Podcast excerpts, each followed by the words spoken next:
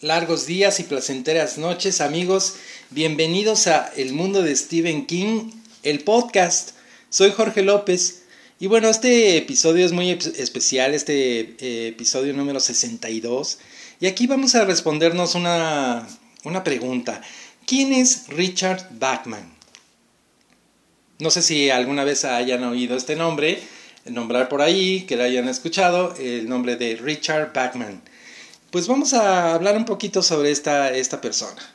Richard Bachman es un autor norteamericano nacido en la ciudad de Nueva York y bueno, al terminar sus estudios, la universidad, pues él ingresó como miembro de, de la Marina Mercante y en la Guardia Costera de Estados Unidos durante más o menos un poco más de 10 años. Y bueno, al paso del tiempo, pues él se retiró y en este momento, pues Bachman quería tener una vida un poco más tranquila, dedicarse más a, a disfrutar un poco de la familia. Y bueno, se asentó en la zona rural de New Hampshire y allí pues estableció junto a, con su esposa una granja. Y en esta granja pues se dedicaban a la producción de lácteos. Y bueno, eh, su vida transcurrió así, mm, muy tranquila, pero sí tenía unas jornadas largas de trabajo en la granja, en la producción de, de, estos productos lácteos. Y bueno, al final de estas jornadas, pues lo que él hacía era ponerse a escribir, que era básicamente su pasión, ¿verdad? ¿Y qué escribía él? Pues escribía cuentos, escribía novelas, y de hecho, una de sus novelas fue dedicada a su esposa, que se llamaba Claudia Inés Bachman. Y bueno, a quien debemos también la foto de Richard, de Richard Bachman, que aparece en la tapa de en la, en la tapa posterior de algunas de sus novelas. Richard y Claudia tuvieron un hijo, un hijo varón, quien pues desafortunadamente murió en un terrible accidente a la edad de seis años, cuando cayó en un pozo y se ahogó. Esto fue pues una tragedia tremenda para la familia, como ustedes comprenderán, y bueno, de la cual pues nunca lograron olvidarse, ¿verdad? De, de, esa, de esa pena de haber perdido a un hijo. Más tarde, en 1982, pues para seguir con esta etapa trágica, ¿verdad? Pues también a Richard eh, se le diagnosticó durante un chequeo, un chequeo físico, pues se le diagnosticó un cáncer, que era pues un tumor, un tumor eh, cerca de la base del cerebro, pues por lo cual tuvo que ser eh, operado y bueno, afortunadamente lograron extirparle este tumor sin embargo, más adelante, en 1985, pues Richard finalmente perdió la batalla y murió repentinamente.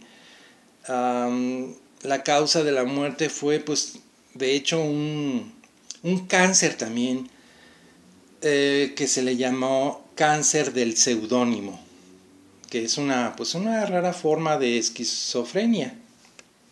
Pero bueno, Ah, perdimos a Richard Bachman, pero nos queda todo ese legado, un pequeño legado porque no escribió muchas novelas, de hecho nada más fueron siete novelas, pero bueno, nos queda ese legado, esa herencia que nos dejó, que es, su obra literaria que podemos disfrutar y pues hacer un pequeño homenaje leyendo esas novelas que son bastante buenas eh, realmente. Eh, bueno, estas novelas, por ejemplo, la primera que escribió fue en 1977 que se llamó Rabia o Rage. En el 79 también nos trajo La Larga Marcha o The Long Walk. Más tarde, dos años más tarde, nos trajo Carrera o Carretera Maldita, más bien en su título en español, de la obra Roadwork. En el 82 The Running Man, o también llamada El Fugitivo. En el 84 nos trajo Thinner, o Maleficio, también se le conoce con ese nombre. En el 96, una obra que forma parte de otra novela que, que, que también eh, se, escribió que, y esta novela se llama The Regulators o Posesión. Y en el 2007 pues nos trajo ya su última novela que se llama Blaze. Pero bueno, uh, ¿qué tienen en común entonces Richard Bachman y Stephen King? Tienen una relación muy cercana, ahorita van a ver, les voy a platicar. Como sabrán, pues Stephen King escribió cinco novelas antes de Carrie, de hecho. Y como saben, bueno, Carrie fue su primera novela publicada. Él pensó que esta, de estas cinco novelas, dos eran bastante buenas. una de ellas se llamaba Getting It On, que al momento de publicarse se convirtió en Rage, de la que ya habíamos hablado, Rabia, y también La Larga Marcha o The Long Walk. Rage la había terminado en el 71 y La Larga Marcha la escribió en el otoño de 1966. A la larga marcha, más bien Rage, que fue la de Rabia, en ese entonces Stephen King la envió a una competencia de literatura pero pues esta fue rechazada. Ya saben lo que pasa con los autores cuando escriben sus primeros trabajos y que los mandan a las editoriales, pues muchas veces se, se las rechazan, se las regresan con algunas anotaciones o algún consejo, ¿verdad? Y bueno, esto lo entristeció un poco, lo deprimió. ¿Y qué hizo? Pues agarró la novela de Rage, a Rabia, y pues la guardó en un cajón donde permaneció algunos años.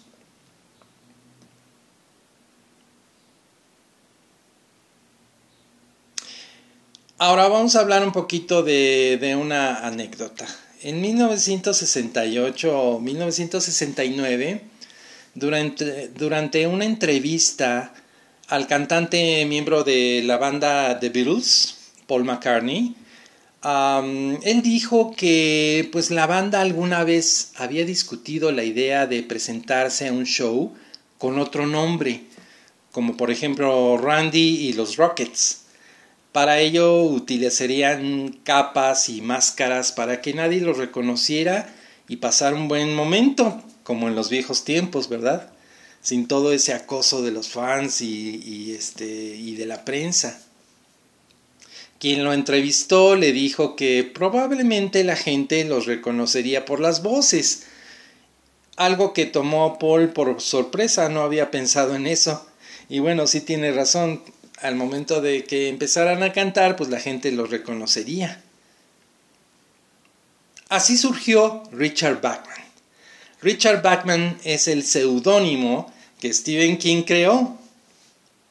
Su idea era probar algo nuevo, algo bajo el nombre de alguien que no fuera Stephen King. De hecho, a Stephen le divirtió esta idea y así le creó, le dio toda una personalidad a este personaje de Richard Bachman y también le creó una historia de vida, llegando inclusive hasta la publicación de una foto en la, en la contraportada de, de los libros foto que de hecho ah, la tomaron de un, de un empleado de la editorial. King originalmente había escogido, había pensado en el nombre de Gus Pillsbury, el nombre de su abuelo, de su abuelo materno, pero pues más tarde lo cambió por Richard Bachman. Richard era un tributo de Stephen King al autor de novelas policíacas Donald E. Westlake y a su seudónimo Richard Stark. Este autor Donald Westlake pues tenía un seudónimo que se llamaba así, Richard Stark. de hecho, este apellido Stark ah, más tarde Stephen King lo utilizaría en una de sus novelas, específicamente la novela La mitad siniestra o The Dark Half, donde, como ya saben, el escritor protagonista de esta novela utiliza un seudónimo llamado George Stark. El apellido Bachman, por otro lado, pues lo tomó de una banda de rock que se llamaba Batman Turner Overdrive, que pues él escuchaba en esa, en esa época. Este, este secreto o la verdadera identidad de Richard Bachman solamente la conocían su esposa Tabitha, un agente de la editorial, por supuesto, su, primer, su primer editora y la persona que vendió los derechos.